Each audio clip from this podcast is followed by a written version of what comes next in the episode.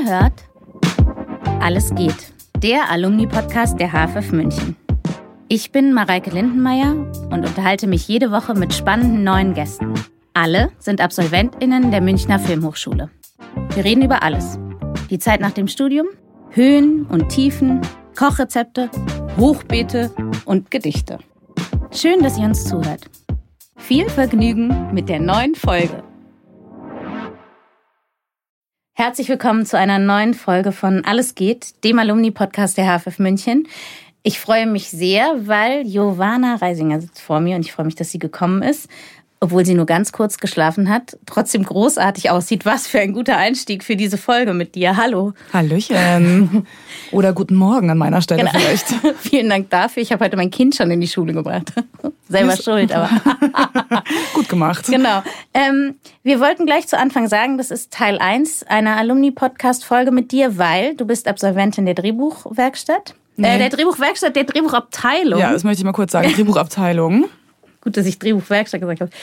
Absolventin der Drehbuchabteilung. Mhm. Wirst aber nächstes Jahr wahrscheinlich. Mm, naja, nächstes Jahr drehen.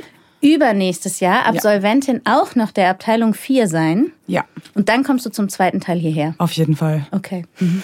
Geht's dir gut? Mir geht's wirklich sehr gut, muss ich an dieser Stelle sagen. Aber ich bin ja auch ähm, bis vier Uhr nachts wach gewesen und habe gesungen.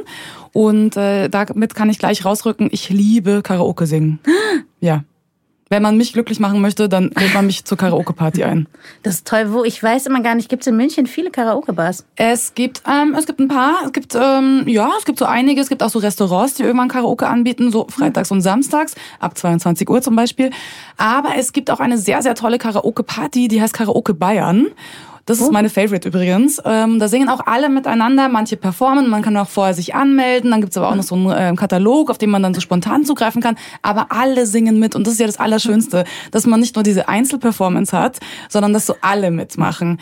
Ähm, das ist meine kleine Werbeeinheit für Karaoke Bayern. Ganz liebe Grüße von meiner Seite aus. Ja. Ich habe mich gefragt, als ich, das habe ich dir auch schon gesagt, als wir gerade uns unten getroffen haben, als ich recherchiert habe, ich über dich. Ich bin wahnsinnig geworden, weil es so viele Dinge gab, du so viele Sachen machst, überall. Ich habe das Gefühl, sehr viele Orte hast, an denen du eine Rolle spielst oder dabei bist oder die du dir anschaust und über die du nachdenkst und so. Und ähm, dann hast du gesagt, du liegst ganz viel im Bett und liebst dein Bett. Ja. Und das finde ich irgendwie irre toll, weil ich habe das Gefühl, du hast fast zwei Persönlichkeiten. Es gibt dich doppelt. Es gibt dich einmal zu Hause im Bett und einmal draußen in der Welt, weil du alles schaffst auf einmal.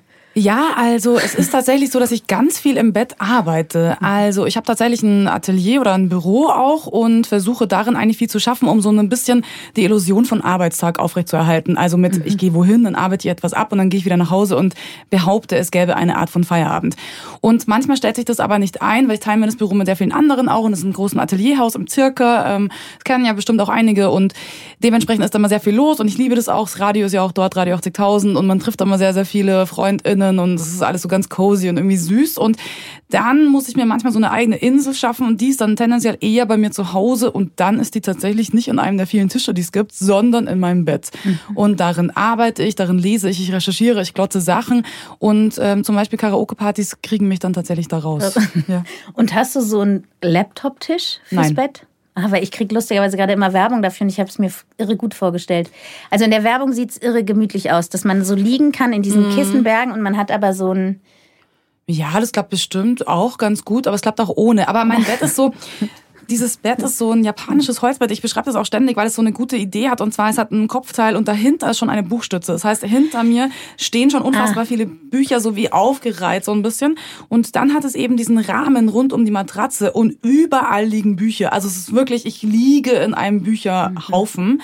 Und dann liegen noch die ganzen Bücher, die ich gerade lesen muss für was auch immer, Essays oder Texte, die ich gerade schreibe, liegen auch noch auf diesem Bett. Und dementsprechend gibt es automatisch auch immer irgendwelche Laptop-Unterlagen, weil ich halt ein sehr großes ja. Buch da einfach benutze.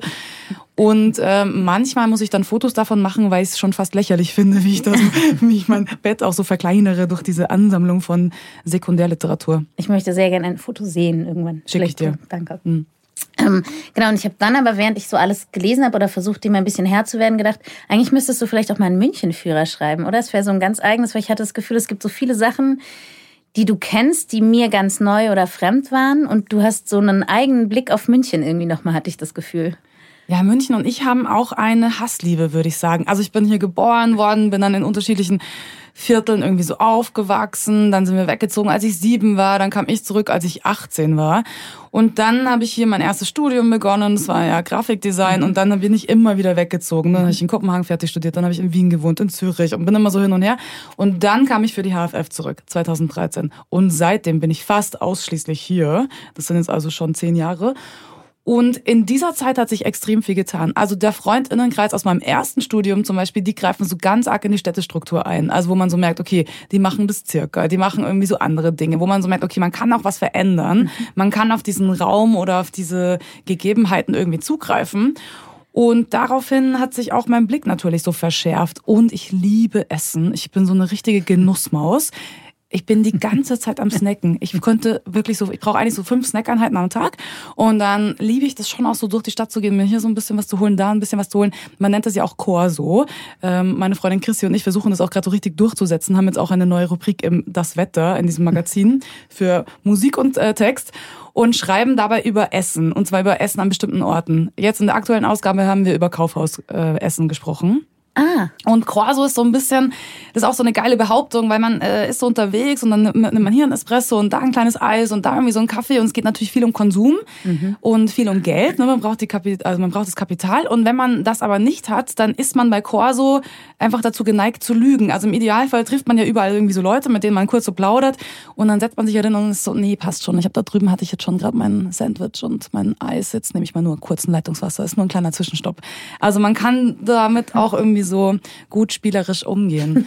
Und äh, so ist eigentlich mein Tag. Ich gehe so raus und dann versuche ich Snackst irgendwas. Du? Ja, dann versuche ich was zu snacken und dann schreibe ich meine Texte. Ja. Aber ähm, ich finde das toll, weil ich habe irgendwie gelesen auch ein Interview bei dir bei mit Mini, also dem Auto. Ja. Mhm. Und da ging es auch so ganz viel um Städte und dass Städte bezahlbarer werden müssen. Deswegen komme ich jetzt da gerade drauf, weil auch Leitungswasser ähm, gibt es ehrlich gesagt gar nicht mehr so oft in Cafés, oder? Es gibt so viele Cafés, die einem kein Leitungswasser mehr geben, wenn man keinen Kaffee dazu bestellt auch, oder? Ja, auch oder so Trinkbrunnen zum Beispiel. Oder es geht ja dann auch um, äh, es geht ja auch um architektonische Vorgänge. Also ne, wie sind Sitzbänke gestaltet mhm. oder was für Orte gibt es für, oder was gibt es überhaupt generell für konsumbefreite Orte? Und da ist München natürlich, liebe die Isar da als Beispiel, mhm. dass die konsumbefreit ist. Und das ist natürlich sehr, sehr gut. Aber Leitungswasser ist ein sehr gutes Beispiel, finde ich. Ja, ne, das ist mhm. verrückt, finde ich mhm. nämlich. Aber ich wollte dich eigentlich was, ach genau, da hast du nämlich gesagt, mindestens zweimal die Woche gehst du auch noch ins Kino, hast du in dem Interview gesagt. Ja, stimmt auch. Wann machst du das dann noch so? Du gehst kurz, du gehst auf Corso, dann schreibst du Texte, dann liegst du noch den ganzen Tag im Bett und dann bist du noch im Kino. Ja, manchmal habe ich das Gefühl, meine Tage sind so wesentlich länger. Ich habe auch manchmal das Gefühl, ich bin schon wesentlich älter. Manchmal frage ich mich wirklich, wie alt ich bin. Aber ich bin. Ich habe ähm, gesagt, du bist 100 Jahre im Körper einer 14-Jährigen. Das, das ist, finde ich, eine interessante Beschreibung meiner Persönlichkeit und meines Aussehens. Danke dafür nochmal. Ähm, ich bin 34. Möchte ich nochmal kurz an der Stelle erwähnen. Was man überhaupt nicht sieht. Ja. Vor, vor allen Dingen, wenn du um vier Uhr genau, jetzt reicht's auch. Jetzt habe ich genügend Komplimente, genau. Über meine und Äußere, ja. sprechen, ja. Ich bin auch Vogue-Kolumnistin, kann man Ja, das war Stelle. genau. Kann man hier sagen. Ja. Aber das hat nichts mit Mode zu tun, das hat was mit Blut zu tun. Ähm, das stimmt. Ich habe eine Menstruationskolumne für die Vogue, die habe ich angefangen 2020. Ich schreibe sie extrem unregelmäßig. Aber wie hast du die angefangen? Hast du der Vogue geschrieben und hast gesagt, hallo, ich bin's und Nee, es war andersrum. Die haben mich kontaktiert und wollten, dass ich eine Kolumne schreibe. Dann haben wir ewig hin und her überlegt, was es sein könnte. Und dann habe ich irgendwann gesagt, hey, das Einzige, was mich gerade wirklich interessiert, ist Menstruation. Und dann fing ich an. Und dann hatte es sehr, irgendwie, es hat richtig, richtig viel Spaß gemacht. Und dann wurde es aber immer unregelmäßiger, weil so viele andere Dinge dazwischen gekommen sind. Dann habe ich ein neues Buch geschrieben. Dann ähm, war ich mit diesem Buch, ich bin ja immer noch mit Spitzenreiterinnen immer noch auf Lesereise. Mhm. Und dann passierten so andere Dinge. Aber daraus entstand jetzt ein Buch für Reklam und ich habe einen ganz langen Essay über Menstruation geschrieben. Aber ich schreibe für die Vogue auch mindestens einmal im Jahr, meistens für die September-Ausgabe, einen Mode-Essay. Genau. Ah, und was, worum ging es im letzten Mode-Essay? Im letzten ging es um den Freiheitsbegriff in der Mode, der natürlich sowieso sich schon so ein bisschen aushöhlt, weil wie soll man überhaupt über Freiheit schreiben? Und dann geht es ja auch um kapitalistische Zwänge und dann geht es um Schönheitsideale natürlich. Für mich wichtiger war der Essay im Vorjahr über Tussis die subversive Kraft der Tussis. Okay, kannst du es mir erklären? Die Tussi? Ja. Ja, also das Tolle ist, dass die Tussi ist ja so ein Stereotyp. Also wenn man sich die sich jetzt vorstellt, dann ist die wahrscheinlich ähm, dünn und blond und trägt viel Straß, kurze Röckchen, kleine Handtasche, gemachte Nägel. Also genau, du schaust mich gerade an und bist so, ähm, sie sitzt gerade vor mir. Nein, äh, ich denke, nein, nein, ich muss dir, ich muss dir echt zuhören, damit ich genau. Ja, ich sie hab, hat ganz lange grüne Fingernägel, nur für alle, die. Das stimmt. Nicht ist türkis. Glitzernd, Metallic. Und ich habe eine Cappy auf, auf der mit Strasssteinen drauf steht Diva. Und blaue Wimperntusche zum knallblauen Pulli. Mhm, ganz genau. Wir sind wieder beim Äußeren. Wir sind, ja, es geht hier wirklich nur Es ist um, ein oberflächlicher um meine Looks. Podcast. Und die Tussi, der wird natürlich unterstellt, dass sie dumm ist. Ne? Und dann hat es so eine, die Begründung dafür ist, okay, eine Frau, die ähm, soll ja sowieso nicht zu viel Raum einnehmen, in keinem Sinne. Die kann schon schön sein und so weiter, aber auch nicht zu schön. Ne? Die kann schon sexy sein, aber nicht sexuell aktiv und so weiter und so fort. Und eine Tussi, die macht schon per se durch ihr Auftreten eine Grenzüberschreitung. Die will irgendwas, ne? Die will entweder Aufmerksamkeit oder Macht oder was weiß ich, Kapitalsex, keine Ahnung. Irgendwas will die. Die zeigt sich so sehr. Und das kann man durchaus subversiv nutzen. Also erstens kann man es unterwandern, die Stereotypisierung, die man natürlich bekommt, und zwar, dass man per se dumm ist, wenn man eine, keine Ahnung, als oberflächlich beschriebene Frau oder eine, die sich zurecht macht. Das ähm, birgt natürlich auch Gefahren mit feministischen Bewegungen. Ne? Also wenn die dann, also ne, zu Recht hat die feministische zweite Welle gesagt, Moment mal, warum werden einige, in dem Fall Frauen, bevorzugt aufgrund ihrer Schönheit oder ihrer Looks? Man muss sich dem entziehen, dem Male Gaze entziehen und man muss es unterwandern und sich genau anders geben und kleiden und so weiter. Ich gehe da stark davon aus, dass alles parallel existieren kann und auch extrem geile Tussis extrem kluge Bücher schreiben können zum Beispiel oder Filme machen oder irgendwas anderes machen können. Was auch immer, ne? Und ähm, Aber kann man, jetzt ist vielleicht eine naive Frage, ja, aber kann man die Tussi dann als Tarnung eigentlich nur benutzen? Ist man, bleibt man eine Tussi, wenn es eine Tarnung ist? Natürlich, warum denn nicht? Also für was ist es eine Tarnung? Und dann ist es ja auch ein Spiel. Also ich liebe ja wirklich Mode und ich liebe wirklich diese Oberflächen. Aber es kommt mir natürlich auch zugute, wenn ich zum Beispiel auf eine Lesung gehe ähm, von mir selber und äh, Leute dann so sind, so, ähm, du bist Giovanna Reisinger, du hast im Verbrecherverlag geschrieben und ich bin so, ja, und jetzt lese ich dir gleich meinen klugen Text vor. und ähm, das macht manchmal ganz schön viel Spaß auch. Ja, das muss glaub man ich. Sagen. Ich habe irgendwo gelesen, dein Hauptmotor ist Wut. Ja, das stimmt leider. Ist das so? Mhm, Weil immer noch. eigentlich, ja, Ja. Weil du wirkst gar nicht so wütend. Du wirkst sehr auch, ähm, also man merkt ja, dass du in diesem Thema dich auskennst, denken, formulieren kannst in einer absoluten Sicherheit und Klugheit, der man erstmal hinterherkommen muss, wenn man vielleicht dem nicht ganz so bewandert ist oder nicht so viel. Aber ich finde, es wirkt nicht ähm, emotional wütend. Also, aber es hast so eine richtige Trotz-Wut-Haltung eigentlich? Ganz viele meiner Arbeiten sind aus Trotz entstanden und also meine ersten Filme sind aus Trotz entstanden tatsächlich und Wut ist so, also man kann es auch Ungerechtigkeitsempfinden oder irgendwas Ja. sowas, ne? Aber es ist schon diese Auseinandersetzung mit keine Ahnung Demütigungen, Diskriminierungen, Ungerechtigkeiten ähm, und struktureller Benachteiligung, die äh, lösen an mir so etwas aus. Ich manchmal denke ich, ich würde auch gerne mal was anderes machen. Vielleicht würde ich gerne mal einen Text über Toastbrot schreiben oder so. Aber es fällt mir so schwer. Ich komme immer wieder zurück zu diesen gleichen Themen und merke dann schon auch, dass ich in so einem Schreibprozess dann, dass da viel rauskommt. Als ich für Spitzenreiterinnen wusste ich sehr schnell, dass das Überthema Überleben im Patriarchat sein würde. Und dass es aber auch ein witziges Buch sein muss, sonst funktioniert es irgendwie nicht. Und dann habe ich zwei Jahre gesammelt und es war sehr erschreckend, wie schnell ich so viel Material zusammen hatte, dass es mir selber schon unglaubwürdig vorkam.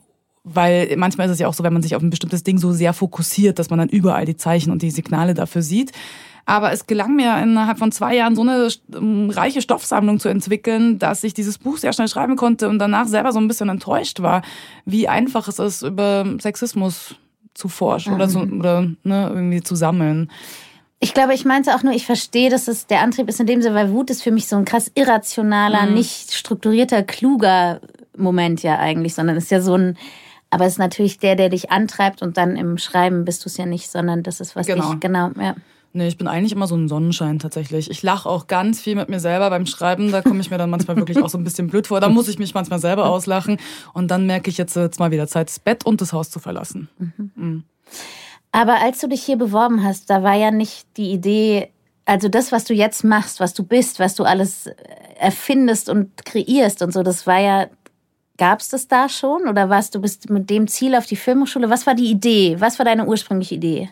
Ja, tatsächlich. Also ich hatte vor der HFF die erste Rohfassung meines ersten Romans geschrieben und wollte unbedingt meine sehr romantische, schwülstige Sprache brechen. Und wollte auf gar keinen Fall auf ein Literaturinstitut gehen. Davor hatte ich irgendwie Sorge und dachte dann, aha, Filmhochschule, sehr kluger Move. Wenn ich nämlich Drehbuch studiere und Drehbücher sind ja sehr pragmatisch geschrieben, dann würde ich meine romantische Sprache durchbrechen und könne dadurch meine Prosa auf ein neues Level heben. Dann wurde ich hier angenommen und musste am Ende des ersten Semesters, wie alle anderen auch, einen Film 01 machen, wollte mich dann davor drücken. Und es war ja ein Dokumentarfilm mit einer sehr engen Zusammenarbeit eben mit der Dokumentarfilmabteilung. Und dann habe ich mir gedacht, aha, einzige Exit-Strategie, die es für mich jetzt gibt, ich kann noch gar keinen Dokumentarfilm denken, ist ein Essay-Film. In dem kann man ja dann wirklich machen, was man will. Habe ich gemacht. und daraufhin habe ich festgestellt, dass ich Regie führen so sehr liebe und so gerne Filme machen würde, dass dann, als dann meine KommilitonInnen aus den anderen Abteilungen ihren Film nur zwei machen durften oder sollten, ich so trotzig wurde darüber, dass wir ja gar keine weiteren Filme im Curriculum haben, dass ich dann einfach Filme gedreht habe. Also wir haben wirklich aus dem Seminar, ganz classy Story, ne? Irgend, irgendein Seminar gab's, dann haben wir uns die Kamera kurz ausgeborgt, eine Nacht, haben einen Film gedreht, haben den, also mit all meinen Friends, dann habe ich den so schnell geschnitten, vielleicht haben wir auch zwei Nächte gedreht, to be honest, schnell geschnitten, daraufhin gab's äh, gar keine Reaktion, aber der lief dann in Oberhausen und der gewann dann den Preis und dann hat es alles verändert. Und dann habe ich gedacht, okay, jetzt drehe ich noch drei weitere Filme. Da gab es dann auch immer so ein bisschen Kohle von der HFF. Und dann war für mich klar, okay, das sind auf jeden Fall diese zwei Karrieren, die ich mhm. verfolgen möchte. Also das Schreiben war eigentlich schon immer da. Ja, ich komme immer vom Text. Egal, mhm. was ich mache. Ob ich Theater mache, Hörspiel, Literatur, Film. Mhm. Ich komme immer vom Text. Und wie kommen die Ideen zu dir? Ja, das ist eher so, also ich arbeite auch sehr, sehr viel für die Schublade, weil es sprudelt so vor sich hin die ganze mhm. Zeit. Also mittlerweile habe ich auch keine Sorge mehr, dass es irgendwann aufhören würde. Es ist eher, ich versuche mir so einen spielerischen Umgang zu behalten. Dann funktioniert es auch gut. Wenn ich mich zu sehr unter Druck sitze, dann wird es ein bisschen mauer. Aber es ist schon eher random. Also wenn ich wirklich gar nicht arbeiten kann, weil ich merke, der Druck ist zu hoch oder ich weiß nicht genau, was es für eine Art von Text ist, dann gehe ich ganz viel raus. Also mhm. ich musste mal ein Hörspiel, ich habe ein Hörspiel für Deutschlandfunk geschrieben, Kultur und hatte Abgabe und ich hab's einfach nicht geschafft. Es ging einfach nicht. Ich konnte mhm. diesen Text nicht schreiben. Ich wusste schon, worum es gehen würde. Ne? Wir hatten, ich hatte ja einen Pitch und so weiter. Aber es war mir unmöglich, diesen Text zu schreiben. Und dann wusste ich, meine einzige Möglichkeit ist jetzt, eine Woche lang nichts zu tun. Und ich war nur draußen. Es war Sommer und ich bin jeden Tag früh morgens rausgegangen und dann bin ich wirklich so, das war der beste Chor, so glaube ich, meines Lebens. Und bin immer mit der Person mitgegangen, dann, wenn irgendjemand anderes gesagt hat, hey, willst du das machen? Dann bin ich damit, dann bin ich dahin. Und es war wirklich eine Woche lang ein einziger Fluss. Währenddessen habe ich ununterbrochen Notizen gemacht. Dann habe ich mich hingesetzt und in drei Tagen ein Stück runtergerissen. Mhm. Und habe einfach alles von dieser Woche da reingeschrieben. Mhm. Beim, wir haben schon gesagt, wir, wir machen kurz Werbung, weil eigentlich ist das hier nur die Vorkarrierestufe für deine Podcast-Karriere. Eigentlich möchtest du zu alles gesagt. Ja, das stimmt. Genau, also vielleicht, wenn irgendjemand, der irgendwas mit alles gesagt zu tun hat, das hier hört. Ich möchte gerne einen uferlosen Podcast machen. Ich möchte eine Episode, die zwölf Stunden dauert. Ich glaube, das wirst du schaffen. Ich glaube auch. Aber du bräuchtest halt Essen dazu, ne? Ja, auf jeden Man Fall. Man bräuchte auf jeden Fall. Und da musst du süß-salzig abwechseln? Oder ja. Ist, ja, okay. Da gibt es auf jeden Fall ein reiches Snackbuffet. Okay. Mhm. Ähm, und warum ich es aber gefragt habe, ist, weil es gibt diesen Podcast, was machst du am Wochenende von der Zeit, mhm. richtig? Und mhm. da warst du, und da habe ich ähm, als ich gelesen habe, worüber ihr, ich habe es nur gelesen und nicht gehört, habe ich mir aufgeschrieben, Frühaufsteherin. Mm, ich habe auch genau die gleichen Sachen gesagt, wie hier musst du nicht anhören. Ehrlich? Oh Gott. aber der Text klang anders. Welcher Text? Doch, Corso also, hast du da auch Corso erzählt. Corso habe ich da auch erzählt, ja. Genau, aber der sonst, ich frage dich einfach andere Sachen, dass du gerne isst. Ja, ähm, aber was war jetzt mit Frühaufstehen, oder? Genau, weil ich habe, ja. Ähm, hast du, machst du, muss es dunkel sein, wenn du schläfst? Mm, ja. Weil das finde ich das Problem, wenn es hell wird, wird man halt wach, oder? Oder wirst du, wenn es dunkel ist, auch früh wach? Naja, also es ist so, wenn ich diese intensiven Schreibphasen habe, dann ist irgendwie alles so ein bisschen anders, weil dann ist es so ein bisschen außerhalb von Zeit und Raum. Mhm. Und gestern habe ich gemerkt, ich bin jetzt wirklich in den Schreibprozess von meinem neuen Buch, denn ich wachte um 6 Uhr morgens auf und hatte sofort zwei Sätze im Kopf, die ich sofort aufschreiben musste und habe dann straight vier Stunden durchgearbeitet. Und als ich Spitzenreiterinnen geschrieben habe, war das immer so. Ich bin jeden Morgen um halb sechs aufgewacht. Da konnte ich machen, was ich wollte und habe sofort angefangen zu arbeiten. Es scheint dann irgendwie so mein Rhythmus zu sein. Mhm. Wenn ich nicht in so einer intensiven Schreibphase bin, es passiert auch nur, wenn ich Buch schreibe. Wenn ich was anderes mache, Film schreibe oder irgendeine andere Form von Textarbeit, dann äh, stellt sich das nie ein. Aber wenn ich ein Buch schreibe, dann scheint es irgendwie so meine Art von Rhythmus zu werden und dann wache ich einfach auf. Mhm. Ich ärgere mich dann kurz und bin so, muss es wirklich sein? Wir haben wirklich Zeit eigentlich theoretisch heute, aber naja. Und dementsprechend wache ich dann früh auf. Aber ansonsten versuche ich wirklich, weil das ist, finde ich, der größte Luxus als freischaffende Künstlerin oder was auch immer Person, einfach zu pennen, ohne Wecker. Ja. Also ich bin oft so sauer über Arbeitsverhältnisse und schlechte Bezahlungen und selbstausbeuterische mhm. Zwänge, in denen man sich befindet, dass ich wirklich daran glaube, einfach mal pennen. Das mhm. ist ganz, ganz wichtig. Mhm. Ja. Ist auch gesund einfach. Also. Ja. Und Tennis spielst du? Ja. Aber jetzt habe ich schon ein paar, ein paar Wochen, also ne, seit jetzt Winter, das habe ich jetzt nicht mehr gespielt. Ich habe es noch nicht in die Halle geschafft, weil die Trainingsstunden extrem früh sind und jetzt hat sich eben meine Schreibarbeit verlegt sich so früh in den Morgen. Aber machst du manchmal nichts? Also, weil selbst wenn du sagst, du liegst im Bett und da sind überall Bücher, kannst du abschalten? Kannst du deinen Kopf ausschalten bei irgendwas und einfach dich entspannen, außer beim Schlafen? Ja, und zwar tatsächlich auf der Tanzfläche. Ah, mhm. das ist für mich so das Stressventil. Also ich, wenn ich in diesen intensiven Arbeitsprozessen bin, dann trinke ich auch keinen Alkohol und dann versuche ich mich schon immer relativ früh in so ein Bett zu mhm. bewegen. Aber ich merke, manchmal brauche ich so einen Moment von Loslassen und von einer anderen Körperlichkeit. Mhm. Und dann habe ich das Glück, dass sehr viele meiner FreundInnen DJs sind. Und ich stehe dann wirklich oft um 23 Uhr vorm Club, wenn der Laden aufmacht und niemand da ist und stehe auf dieser Tanzfläche und tanze durch, wirklich als Workout bis, keine Ahnung, zwei, drei, vier und gehe dann nach Hause und eben da nicht besoffen gewesen, auch nicht verkatert, dann nur so ein bisschen müde halt, aber kann dann wieder arbeiten und merke aber, dass was raus ist aus mir. Und so war das mhm. auch letzte Nacht. Es war so ganz wichtig, da mal irgendwie auch mal wieder unter Leute zu kommen, weil man als schreibende Person ist man ja sehr oft sehr einsam. Ja. Und das ist so ein Moment von Loslassen, an dem ich dann wirklich auch gar nicht mehr über die Arbeit nachdenke, wenn ich sonst, ja, also keine Ahnung, am besten weinen zum Beispiel kann ich im Kino. Mhm. Ich gehe ja auch wirklich, also das mit den zweimal die Woche, das stimmt auch. Ich habe auch ein Kino-Abo, das heißt, ich gucke mir auch wirklich alles an, gefühlt. Ah, cool. Wie? Was ist denn ein Kino-Abo? Ähm, die York-Kinos, also ich bin ja auch sehr viel in Berlin und die York-Kinos sind in München City und mhm. in Berlin sind ja so 16 oder 20 Kinos oder so. Und man zahlt nur 20 Euro im Monat, kann aber so viel ins Kino gehen, wie man will. In allen Städten auch. Naja, also in München und Berlin. Genau, in München ja. und Berlin. Und dann habe ich auch noch das Mubi-Abo. Ne? Und bei Mubi ist es ja auch so, da kriegt man pro Woche einen Kinofilm geschenkt. Mubi Go. Es, man muss einfach noch eine zweite App runterladen. Wenn man Mubi-Abo hat, dann hat man automatisch auch Mubi Go. Das bedeutet, ich kann sowohl mit dem York-Kino-Abo in alle York-Kinos gehen, eben München City und dann in Berlin und all diese. Aber ich kann auch mit meinem Mubi-Abo, falls dieser Film jetzt dann nicht in diesen Kinos laufen würde oder ich in einer anderen Stadt bin, wie zum Beispiel Köln, Hamburg, Frankfurt, whatever, kann ich auch noch ins Kino gehen. Und deswegen, ich bin schon so eine große Nutzerin von diesen, von diesen cool. Abo-Strukturen. Aber du gehst dann auch alleine ins Kino? Ja, ständig. Ja. Und isst du im Kino oder schaust du da nur? Nee, tatsächlich nicht. Mhm. Ich finde es auch immer so ein bisschen unangenehm. Also manchmal, wenn es so ein, keine Ahnung, Blockbuster-artiger Film ist, dann finde ich so ein bisschen fun, so kurz Popcorn zu essen oder so. Aber an und für sich snacke ich nicht so während Filmkonsum. Nö. Und guckst du auch keine Blockbuster? Ganz selten. Aber die laufen auch in diesen Filmen. Genau, die laufen Kinos nicht in diesen Kinos, nicht. ja. Und die Filme, die man von Mubi geschenkt kriegt, sind jetzt auch nicht Barbie oder. Nee. Barbie war es nicht, aber ähm, Barbie lief ja zum Beispiel dann schon in den York-Kinos ja, sehr präsent. Habe ich auch gleich dreimal angeguckt. Fand ich einen guten Film. Ich habe es nicht gesehen. Was? Okay, das hat keiner gehört jetzt, deswegen wir tun einfach so, ja? Wir können es ignorieren, wenn du möchtest, aber du kannst ja mal reingucken, oder? Ja, so. ich kann mal reingucken vielleicht. Ich gucke sehr viel Kinderfilme zur Zeit, zu meiner Entschuldigung. Wir reden einfach okay. nicht weiter darüber, okay? okay? Ja? okay. Finde ich mhm. gut. Ich tue einfach so, warte, ich gucke mal kurz in meine Notizen, ja? Es liegen ich, sehr viele Zettel vor uns. ja. Mit unterschiedlichen Schriftgrößen auch. Ja, weil ich muss, weißt du, manche Sachen muss ich noch ganz lesen können, weil mhm. ich die Texte und manche sind so, dass ich mir eigentlich weiß, was da steht und nur Stichwörter dick mache, damit ja, ich weiß, wo. Ja. Ich habe mich gefragt, wie es sich anfühlt, seinen eigenen Roman, wenn man im Theater sitzt und den auf der Bühne sitzt, ob es nicht großartig ist.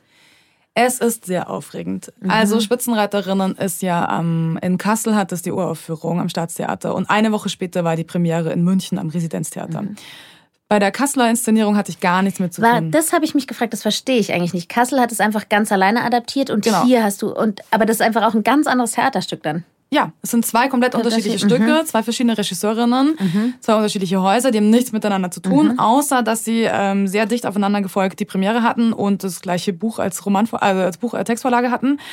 Und Kassel wollte mich auch mit einbeziehen. To, äh, also, ne, to be fair, Kassel war als erstes ähm, daran interessiert, dass ich selber inszeniere oder zumindest die Fassung mache und ich habe beides abgelehnt. Ähm, Residenztheater kam so ein bisschen später, das heißt, da war ich schon länger auf Lesereise, hatte schon mehr Erfahrung im Umgang mit meinem eigenen Buch. Man braucht ja auch erstmal so ein bisschen Distanz und muss erstmal so ein bisschen herausfinden, was will man jetzt eigentlich von diesem Text und was will das Publikum von diesem Text. Und meine Freundin Jana Eva Tönnes hat Regie geführt und dann war es für mich ein leichtes, damit einzusteigen und zu sagen, okay, ich mache mit dir gemeinsam die Fassung und begleite dann noch so ein bisschen den Probenprozess, aber du machst es dann natürlich autark als Regieperson oder als regieführende Person. Und dann war das natürlich sehr, sehr aufregend. Also wir fuhren dann erst alle nach Kassel. Meine besten Freundinnen, die so Zeit hatten, kamen mit. Meine Verlegerinnen vom Verbrecherverlag kamen mit. Und dann sitzt man da und dann guckt man dieses Stück an. Und dann merkte ich natürlich, ich bin ja auch völlig ausgeliefert jetzt in diesem Moment. Ich war einmal auf einer Probe zuvor. Die haben mich auch immer wieder gefragt, ob ich öfter dabei sein möchte oder und oder kann, aber ich hatte schlichtweg auch gar keine Zeit und ich gebe sehr gerne ab. Also ich bin tatsächlich so, macht einfach ah. mit meinen Sachen, was ihr machen wollt. Cool. Wenn es mir gefällt, ist es super. Wenn es mir nicht gefällt, mhm. ist es auch egal. Also ne, ist deine Wirklich? Arbeit. Ja, auf jeden Fall. Man muss sich selber ab dem Moment, wo so ein Buch draußen ist, habe ich keine Kontrolle mehr und dann kann ich auch mir das nicht mehr an, dann kann ich das auch nicht mehr so annehmen. Ich freue mich extrem, wenn gute Kritiken kommen, wenn mich Leute ansprechen. Gestern bin ich über den Viktualienmarkt gelaufen, zehn Minuten später kriege ich eine Instagram-Nachricht. Ich habe dich gerade gesehen, dein Buch ist so toll, ich liebe es, habe mich nicht getraut, dich anzusprechen, wollte dir das aber nur noch mitgeben. Sowas finde ich ganz, ganz, ganz, ganz mhm. toll. Aber trotzdem finde ich es extrem aufregend zu sehen, was andere Leute damit machen. Und dann sitzt man da und ist so ausgeliefert und guckt sich dieses Zwei-Stunden-Stück an und man ist so, absurderweise war ich dann damit beschäftigt, herauszusuchen, welche Textstellen sie genommen haben und welche sie verändert haben. Mhm. Und bin dann, war dann so, das habe ich bestimmt nicht so geschrieben. Und dann war dann plötzlich in so einer Überprüfungsrolle, von der ich mich dann auch schnell wieder lösen wollte. Und München ist eine komplett andere Inszenierung. Da haben wir, sind wir ein bisschen weiter weg vom Roman gegangen, haben ein neues Setting gebaut, was natürlich super war. Aber das Aufregendste kommt jetzt.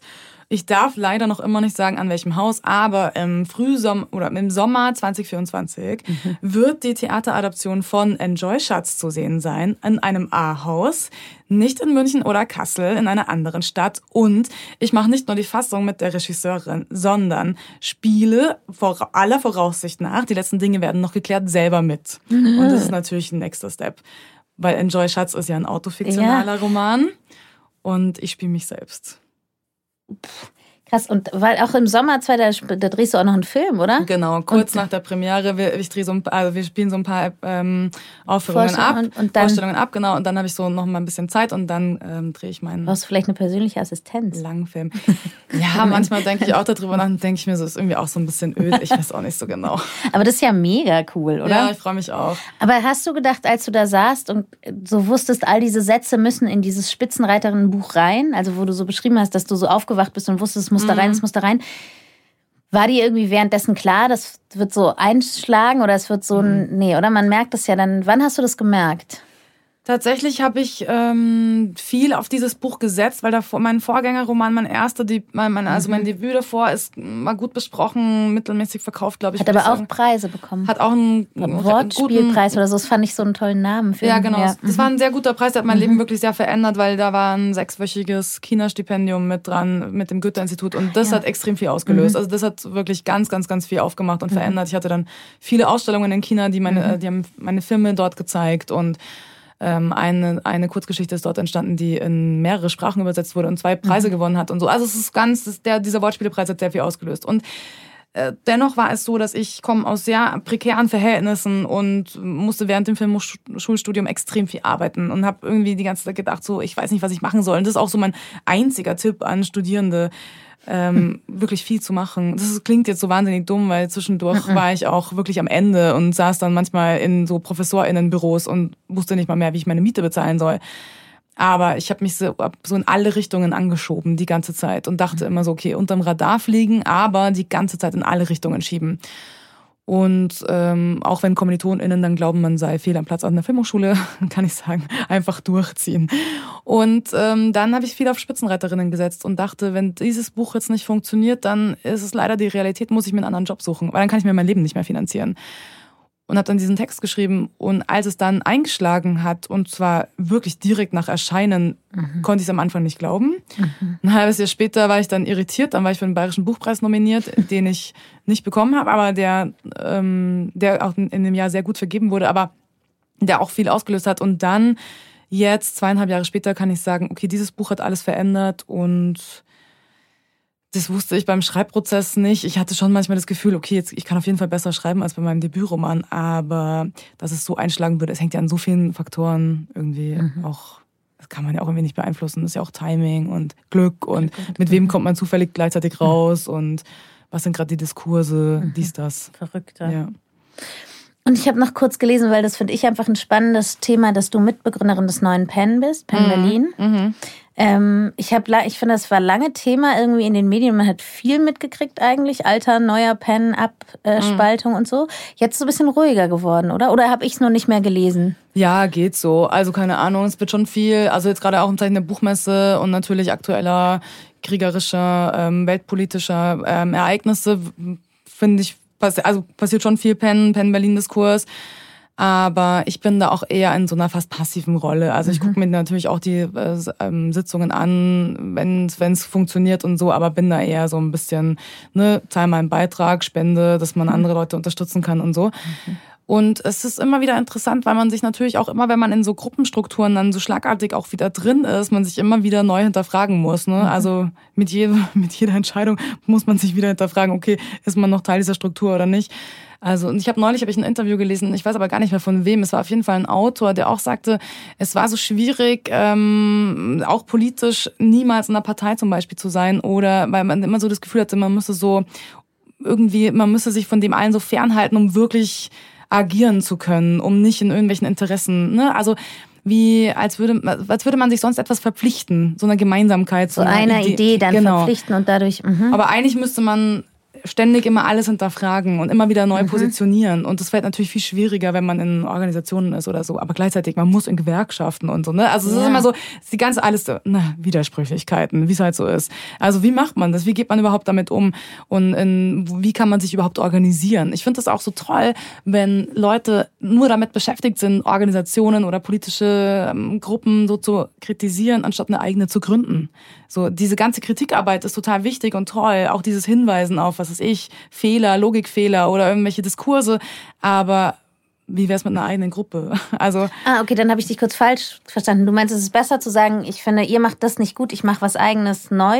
Ja, es ist ja konstruktiver. Man könnte ja auch ja. selber die politische Gruppe sein. Ne? Ja. Also wie man auch immer sagt, Antifa ist Handarbeit. Mhm. Man, man kann nicht immer nur Kritik üben an anderen. Oh ja, und gleichzeitig. Und sich definieren eigentlich über die Kritik am genau. anderen. Ne? Man, ja. Dann ist die Definition so, ich finde dich blöd ja. ja. und was du machst blöd, aber ich definieren. Was ist denn die Eigenleistung? Genau, was ist dein eigenes, außer dich abzulehnen? Genau. Und ja. gleichzeitig denke ich dann aber auch eben wie, okay, kann ich jetzt in einer Partei beitreten? Was bedeutet das? Was mhm. macht man dann? Ne? Also steht mhm. man dann dafür? Zum Beispiel als, keine Ahnung, es gibt ja berühmte AutorInnen, die in bestimmten Parteien sind und man ist dann so, okay, die müssen sich auch ständig damit beschäftigen und da werden dann immer so, ja, ja, also ihre Partei hat ja jetzt dieses und jenes gemacht und man ist die ganze Zeit so, ja, okay, aber ich wollte eigentlich gerade über meinen neuen Text sprechen oder so. ähm, ist uns egal, interessiert uns nicht. Sie also, stehen sind für Sie hier etwas. wegen, ja genau, ja. sind Sie hier wegen Ihres Textes? Was? Hast du eigentlich eine Agentur? Ich habe unterschiedliche Agenturen ähm, für Theater, aber mhm. nicht für Literatur. Und bei Film ist es eher so, dass ich verschiedene AgentInnen habe, die ich dann immer mhm. anfrage. Mhm. Also ich finde das Agenturwesen wirklich extrem interessant. Ich habe ein sehr inniges Verhältnis zu meiner Theateragentin. Ah. Ja. Schön, oder? Mhm, ja, ist tatsächlich so. Ist man, wir arbeiten jetzt auch schon so ein paar Jahre zusammen und dann merkt man, wie die, ne, also das ist schon irgendwie, äh, also ich liebe es auch, so Dinge abzugeben. So. Du, das finde ich, das beeindruckt mich, weil ich finde, Entschuldigung, jetzt habe ich dich unterbrochen, aber ich finde, Dinge abzugeben und ähm, sagen zu können, auch hier mach, was du willst mit meinen Sachen, ist schon auch eine große Größe irgendwie, das so loslassen zu können und delegieren zu können und auch sich seinen Text so loszulassen und zu sagen, wenn es scheiße ist, ist es scheiße, aber ich hoffe, ich mag's. Ja, muss man wirklich so Kontrolle abgeben einfach. Also das ist so. Es liegt bestimmt an deinem Sternzeichen. also ich bin Jungfrau, Jungfrau, Mond im Skorpion Es ist wichtig, dass wir das nochmal gesagt ja. haben. Ich finde toll, dass du es weißt. Ja, ich weiß es. Ähm, ich habe ja in den Joy-Charts habe ich viel über Sternzeichen und Astrologie geschrieben und äh, finde es einfach sehr, sehr toll. Mit, ähm, es gibt ja auch Coaster, die App, wo man sich dann connecten kann, um zu gucken, wie gut man zusammenpasst. Liebe ich diese Analyse. Wirklich? Mhm. Und, äh, man ja. gibt mal, was muss man alles wissen? Naja, man muss halt die Ge Geburtsort die und die Uhrzeit. Ah, ja. okay. Und dann wird das alles ausgerechnet und dann können wir uns connecten, dann können wir gucken, wie gut wir zusammenpassen. Und das ist natürlich toll. Zum Beispiel neue potenzielle LiebhaberInnen kann man gleich mal so einen kleinen Check machen. Das ist immer ganz, ganz funny. Und Kann aber auch ganz unangenehm ja, sein, oder? Eine meiner besten Freundinnen und ich haben alles im negativen Bereich. Aber wir verstehen uns wirklich sehr, sehr gut. Seid ihr lange schon Freunde? Ja, schon seit, okay. keine Ahnung, 2000. Ähm, Oh, keine, wann haben wir angefangen zu studieren? Ja, seit 2013. ich halt 18 bin. Ach so, nein, nee, Kommunikationsdesign. Ja, Ach so, ja, ja. dann. genau, man sagt ja der Jungfrau nach, sie sei sehr kontrollsüchtig und pedantisch. Und ja, das stimmt auch. Aber es gibt ja einen bestimmten Moment, in dem ich keine Kontrolle mehr habe. Es würde mir auch einfach schlecht damit gehen, wenn ich das überall, also zum Beispiel das Hörbuch von Spitzenreiterinnen wurde jetzt gemacht.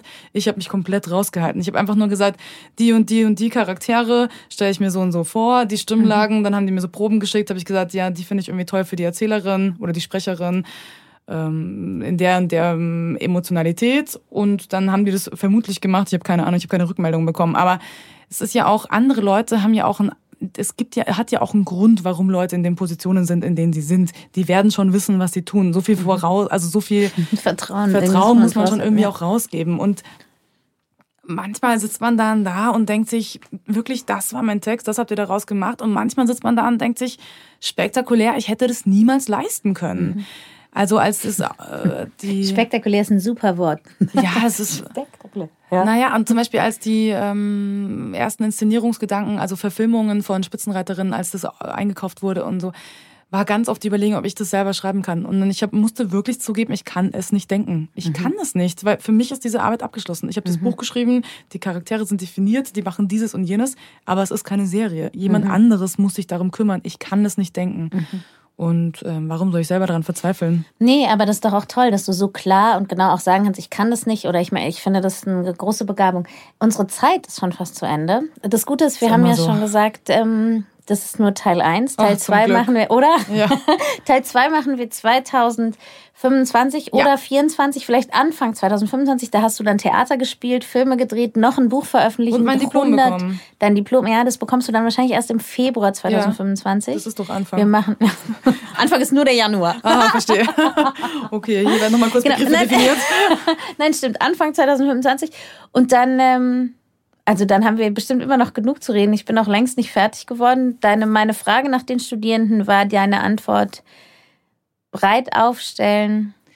Überall. Naja, um herauszufinden, was die eine Sprache ist oder was die eigenen Themen sind und was man eigentlich so machen will. Also das Schlimmste ist ja hier rauszugehen und dann zu, sich zu denken, irgendwie weiß ich gar nicht, also was ist eigentlich mein Ding, wo will ich eigentlich hin, was will ich eigentlich machen? Und man muss sich auch ein bisschen von diesen kapitalistischen Sachzwängen lösen. Es fällt mir natürlich leicht zu behaupten, weil ich jetzt mittlerweile in einer anderen Position bin, aber ich kann mich an diese Wut oder an diese Enttäuschung ja auch noch gut erinnern, wenn man einfach nichts hat. Und ich bin zum Teil laufe ich in Oberhausen in Wettbewerben mit 16-Jährigen, die mit ihren iPhones so geile Filme gedreht haben, dass ich mir wirklich denke, ja, okay, stark, da wollte jemand was erzählen, hat's gemacht und auch so ein bisschen die Angst davor zu verlieren, auf die Fresse zu fallen, weil das gehört einfach dazu. Permanent passiert das. Meine ersten Texte, wenn ich die jetzt lese, die sind so dermaßen schlecht, aber es ist egal, die haben trotzdem zu irgendwas geführt. Es ist ja auch immer Handwerk und Übung. Es klingt auch immer so banal und öde, aber es ist ja tatsächlich so. Und dieses Breitaufstellen, damit meinte ich auch, wirklich so herauszufinden, muss ich mal die Form wechseln, muss ich mal ein Theaterstück schreiben, um dann festzustellen, okay, ist nicht mein Ding. Also ähm, geht auch um so eine ja, fast so, so einen spielerischen Umgang. Ich glaube, das mag ich auch an anderen Personen so gerne, die so viel produzieren oder sich so breiter aufgestellt, die man, ja, wenn alles so ein bisschen so spielerischer ist. Man darf sich auch nicht so ernst nehmen, vor allem nicht im Kunstbetrieb. Dieser Betrieb ist völlig gaga. Man muss da wirklich, man muss da immer mal wieder einen Schritt rausnehmen und mal kurz so gucken, wo man hier eigentlich befindet. Ja, es ist ganz wichtig. Preisverleihungen, bestes Beispiel. Also ich finde solche Dinge wirklich immer, es ist so eine gute Übung auch, wo man so ein bisschen gucken kann, wie funktioniert eigentlich der Betrieb, was mhm. machen die eigentlich so. Und ich finde auch Pöbeln wichtig. Ist die Mousse Schokolade gut? Oh. Ja, genau. Nein, darüber reden wir jetzt nicht mehr. Das lassen wir, da gibt es eine Fortsetzung, ja? Ähm, ich danke dir irre für deine Zeit. Danke für die Einladung. Es ist so schön, dass du gekommen bist. Ja, immer wieder gerne. Gut, das machen wir. Tschüss. Tschüss. Das war Alles geht für diese Woche. Ich bedanke mich sehr für die Unterstützung, natürlich bei der HFF München und beim Freundeskreis. Die Show Notes und alle Infos zu jeder Folge findest du auf der Webseite zum Podcast. Wenn dir gefällt, was wir hier machen, freue ich mich sehr über Sterne, Likes, Herzen und Weiterempfehlungen. Ansonsten lass uns gerne einen Kommentar oder Feedback da. Bis nächste Woche bei Alles geht.